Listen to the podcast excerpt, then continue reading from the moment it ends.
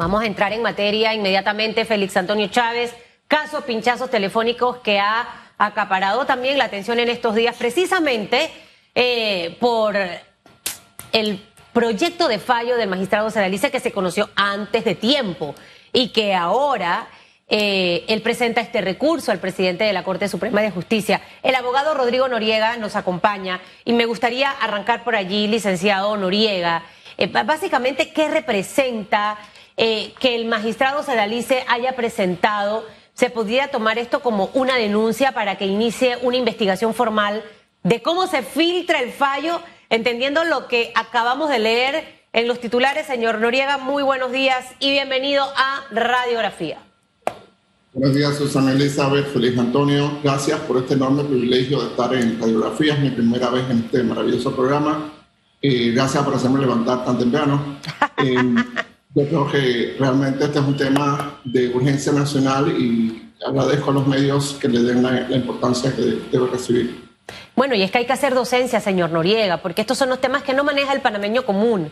Y nosotros somos ese vehículo para que ustedes, que en este momento son como los educadores, puedan orientarnos. Y precisamente en esa orientación, ¿qué representa, licenciado Noriega, eh, la, presentación por parte del magistrado Sedalice que exige eh, interposición de acciones penales tras filtración de proyecto de fallo. Esto es una denuncia para que se haga una investigación formal de cómo se filtró, quién lo envió, eh, para que usted nos aclare un poquitito qué significa esta interposición. Gracias, Susana Elizabeth. Mira, yo creo que lo fundamental es entender que el magistrado Sedalice está persiguiendo la libertad de expresión se descubrió, por alguna razón, se filtró el documento. y nosotros en la prensa no tuvimos nada que ver con eso.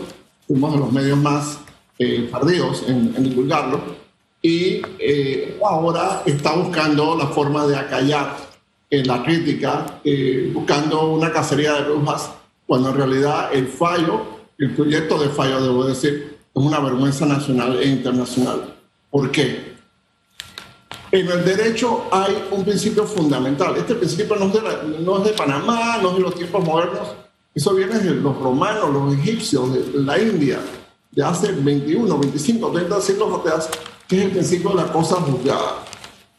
Cuando tú vas a un juicio, llega un momento en que ya se tomó una última decisión. Esa decisión no se puede modificar, no se puede cambiar. Eso está en el Código Murabi. Hace 4.000 años estaba ya el principio de cosas juzgadas. Bien, ¿qué intenta hacer el magistrado Sedalice y sus secuaces? Porque hay que llamarlos así. Intentan cambiar una decisión que la propia Corte Suprema de Justicia de Panamá tomó en el 2018, no una vez, sino en tres ocasiones distintas. La Corte Suprema de Justicia de Panamá dijo que la admisión de una denuncia contra un diputado hace las veces de una imputación. ¿Por qué es importante decir esto? Esto no lo inventó el magistrado Mejía, esto no lo inventó la Corte Suprema, esto fue parte de una ley, la ley 55 del 2012, que impulsó la bancada del cambio democrático en la Asamblea Nacional durante el gobierno del señor Martinelli y en el 2012 el señor Martinelli firmó la ley 55 del 2012, la firmó, lleva su nombre. Entonces, esa ley es la que acelera el trámite de juzgamiento de los diputados y por lo tanto esa ley es la que elimina, en el artículo 492, elimina la imputación de los diputados. ¿Por qué? Porque ellos querían que los juzgaran rápido y crearse una ventaja que básicamente la Corte no tuviera tiempo para investigarlos. Y por eso crearon ese sistema tan aberrante de, de, privilegio de juicio especial en la Corte para juzgar a los diputados. Señor eh, Rodrigo, también usted cómo interpreta eh, la lectura de, del fallo, por ejemplo. Tiene varios artículos, pero Dentro de estas 50 páginas, el fallo, el proyecto de fallo, el magistrado Sedalice no menciona el artículo importante para eh, evitar o hacer automáticamente la imputación de cargos a, una persona con el perfil de diputado de la Asamblea Nacional o de diputado del Parlacén. Hablamos del artículo 492 del Código eh, Procesal Penal. Por ninguna parte eh, está contemplado en el proyecto de fallo, pero fue el mismo artículo que dio con la jurisprudencia del entonces magistrado juez de garantía Jerónimo Mejía. Correcto, Félix Antonio. Es como mencionar radiografía sin mencionar a Susana Elizabeth Castillo. O sea, así de simple es la cosa.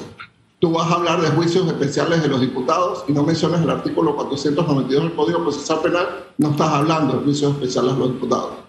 Ellos están tratando de confundir a la opinión pública, diciendo que a los diputados no se les aplicaron las mismas reglas que al resto de la sociedad. ¿Qué pasa?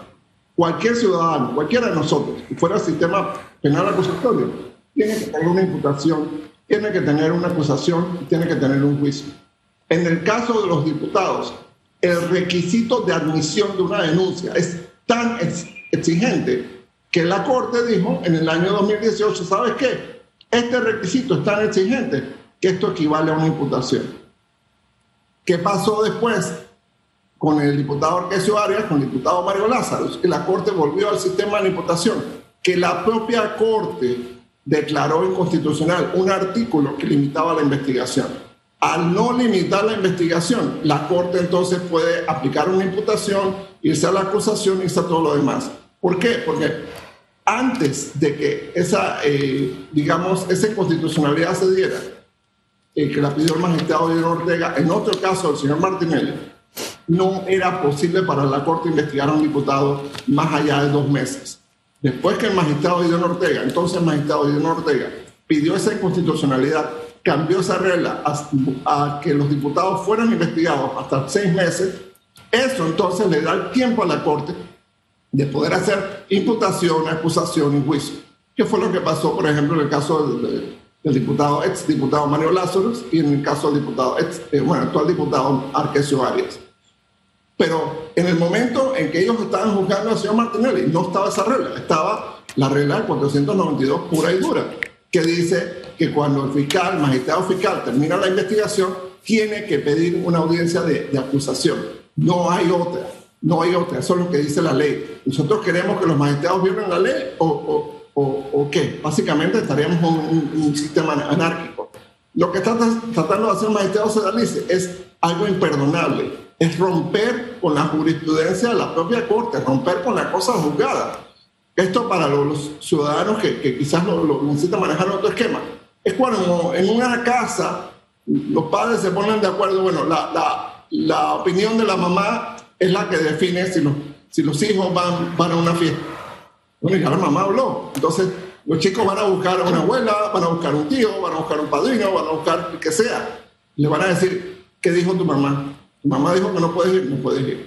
Entonces, eso mismo, a nivel de hogar, a nivel del hogar nacional, del hogar cívico, está el asunto de la cosa juzgada. Ese es un principio universal. Ese principio que dice, una vez los magistrados de la Corte Suprema hayan decidido un caso, el caso no se puede volver a tocar. Ya, esa es la decisión final. Eso está en la Constitución, artículo 211, 206, perdón, de la Constitución, que dice que las decisiones de la Corte son finales, definitivas y obligatorias. Punto. Ahí se acabaron.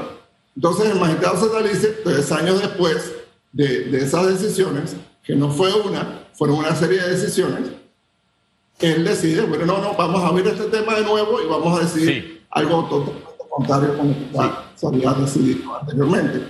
¿Qué debió haber hecho con el caso? Es decir, ¿saben que este caso ya fue decidido con anterioridad? No lo podemos recibir, tan sencillo como eso.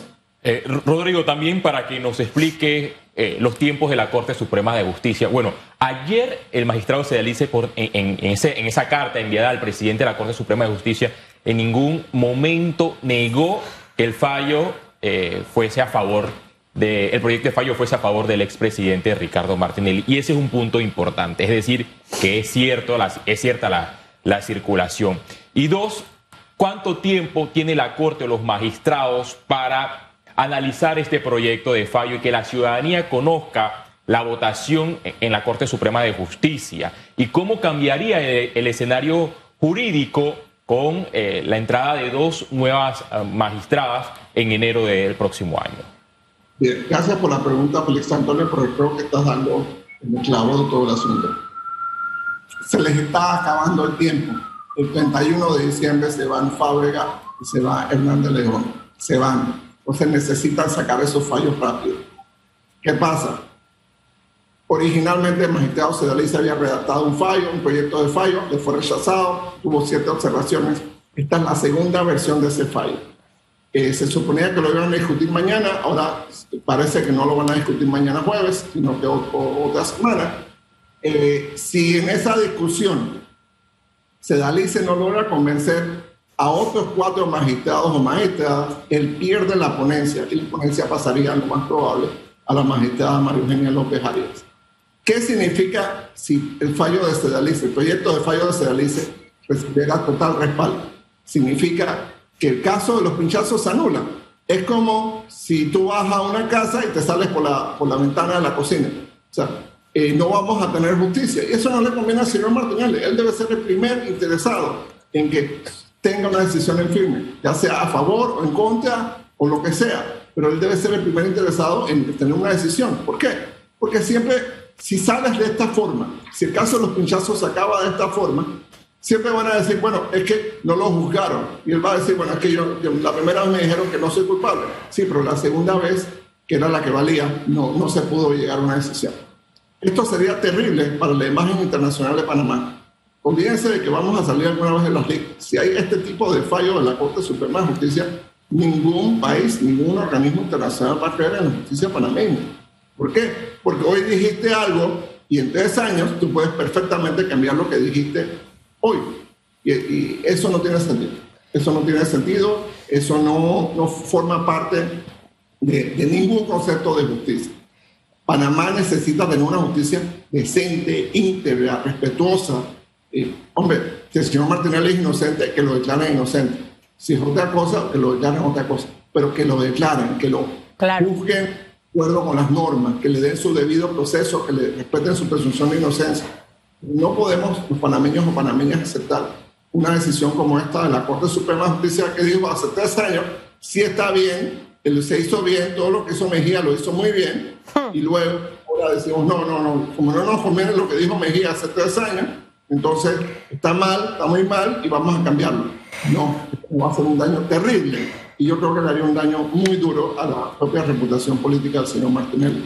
Entonces él necesita, y Panamá necesita, que se cumplan los, trámites eh, en Plaza Ágora, se haga el juicio, se termine el juicio, se cumplan todos los recursos y se llegue a una decisión final como manda Dios.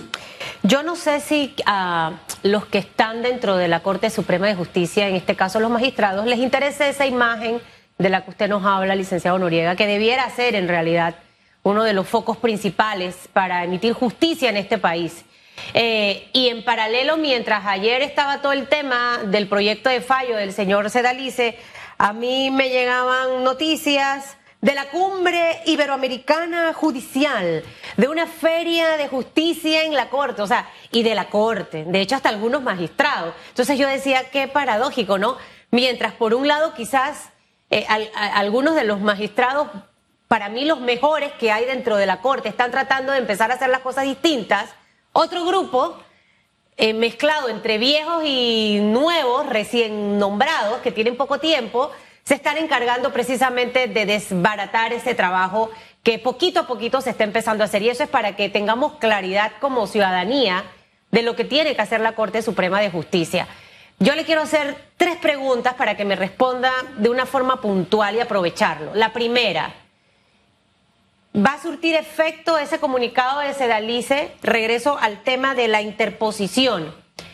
Aquí, ¿esto va a surgir algún efecto? El magistrado presidente de la Corte debe iniciar una investigación para saber cómo se filtró el proyecto de fallo. O sea, ahí va a ocurrir algo porque de hecho veía ayer comunicadores como Álvaro Alvarado decir, ahora me van a acusar a mí por haber puesto el, el tema dentro de las redes sociales. Usted eh, es abogado del diario La Prensa y este tema de libertad de expresión, eh, ¿ahí va a surtir algún efecto? Esa es la pregunta número uno. Y la dos, usted nos explicaba que si el magistrado Sedalice no logra el consenso o el apoyo, eh, esto pasaría a las dos nuevas recién ratificadas magistradas de la Corte Suprema de Justicia, entendiendo que hasta el 31 de diciembre se les vence el tiempo a dos magistrados en la Corte para que esa parte también nos las pueda aclarar. Gracias, Susana, por la, pregunta, me parece muy valiosa. Mira, todos los que estamos eh, en el mundo de las noticias, directo o indirectamente, estamos amparados por la Ley 22 del 2005. La repito, Ley 22 del 2005. En el artículo 4 de la ley 22 del 2005, aprobada durante el gobierno del, presidente Martín Torrijos, se estableció que los responsables de las noticias no tienen que divulgar las fuentes de su, de información. Repito, el artículo 4 de la ley 22 del 2005 estableció que los responsables de las noticias no tienen que divulgar las fuentes de de su información primero. O sea que ni Álvaro, ni ustedes, ni nosotros, nadie tiene que divulgar nada. Segundo, eh, es posible que el fallo tenga que esperar hasta enero del próximo año. También es posible que el Pleno de la Corte trate de que ese fallo salga eh, todo es posible en este momento en la Corte Suprema. Recordemos que hay una, especie como de lucha de poder entre, yo los llamo de las máscaras y las cabelleras, eh, que quieren imponer una, una, lectura judicial de todos los casos de alto perfil. Yo espero que el consenso de los magistrados y magistradas sea precisamente, mira, ¿sabes qué? Esto podemos ponerlo a dormir, esperemos en enero que lleguen las nuevas magistradas y lo vemos de nuevo. Ese puede ser un consenso muy responsable, le da una tranquilidad social al país y, eh, quedan todos bien. Es la mejor forma de salir de, de esta situación. Porque cualquiera que sea la decisión, si es una decisión, digamos, apurada, eh, en un sentido o el otro, siempre van a decir, bueno, eso fue porque lo filtraron. Y si no lo hubieran filtrado, ¿qué hubiera pasado? Entonces, eh, siempre va a quedar, como decía mi abuela, la calavera ñata. Entonces, hay que tener cuidado con, apresurar decisiones de la Corte. Yo prefiero que lo hagan bien mesurado. Ojalá esperen hasta enero y lleguen las nuevas magistradas, lo debaten de nuevo y, si lo quieren debatir en este periodo, pues que le den todo el tiempo necesario a ese tema, que no sea una decisión apresurada, que no sea una decisión interna. Para, para debatir, licenciado Noriega, y, yo voy a hacer aquí como que tienen que ir a una votación eh, para que aprueben que este debate eh, inicie un modelo un poco parecido al de la Asamblea Nacional, entendiendo que eh, deberían tener la mayoría. Estaría el señor Sedalice, estaría el señor Ayuprado estaría de León, el señor Fábrega, la magistrada Rousseau. Eh, hablo de los cinco que eh, menos imagen positiva tienen para mí, Susana Elizabeth Castillo. Eh, y con esos cinco, ok, y ahora vamos al resto, el diputado Arrocha, el diputado Vázquez. ¿Perdón? Diputado Arrocha, el magistrado Vázquez, sí. Ajá, me faltarían allí tres más magistrada Maribel Cornejo, la magistrada María Eugenia. Y es posible que la magistrada Ángela Russo se vaya con este otro bando. Es posible, posible, no estamos muy seguros. Pero es posible que, la magistrada Ángela Russo venga para este bando acá. Eh, o sea, ¿es posible que haga cambio de la facción Sedalice para el lado de acá?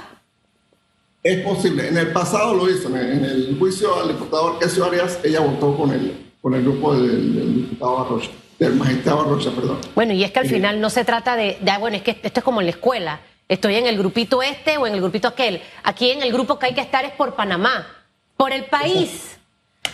Por el país, por la ley, por la justicia. Exactamente. Eh, te explico un poquito rapidito antes de terminar el segmento. Cuando tú presentas una denuncia, un caso en la corte, eso se reparte. El reparto es por orden alfabético. Hoy le toca a Félix Antonio, mañana le toca a Susan Elizabeth, después le toca a Rodrigo. Entonces, cuando me toca a mí, o a, ti, o a Félix Antonio, tú tienes que preparar un proyecto. Luego van N meses después, van, se reúnen un día y tú presentas tu proyecto. Aquí está el proyecto de Susan Elizabeth. Lo discuten en el pleno y si más o menos la gente dice, oye, Susan Elizabeth, tú vas por donde tienes que ir, conseguiste los votos, tú terminas de desarrollar el proyecto y solo recoges firmas.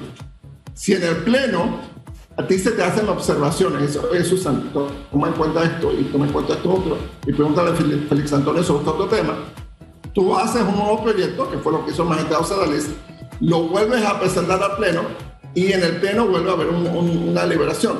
En caso tal de que tu posición no sea la mayoritaria, entonces tú pierdes la ponencia, o sea, tú pierdes el control del fallo y pasaría, por ejemplo, a Félix Antonio.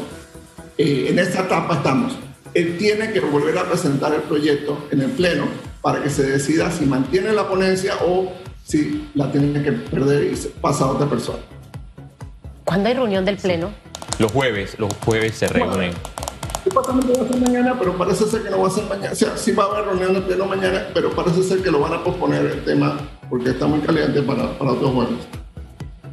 Incluso fuentes han confirmado que los magistrados mañana estarán en una reunión en esta cumbre judicial que se desarrolla en un hotel de la ciudad capital. Y que por eso eh, no habría eh, sesión o pleno. Claro. Pero bueno, en la Corte Suprema de Justicia todo puede pasar. Bueno, pero al final es tiempo también para recapacitar. Bueno, la cumbre eh, la, la lidera el despacho del magistrado Arrocha, para mí uno de los de los de los buenos, de los bien portados, pues del salón de clases de la Corte Suprema de Justicia.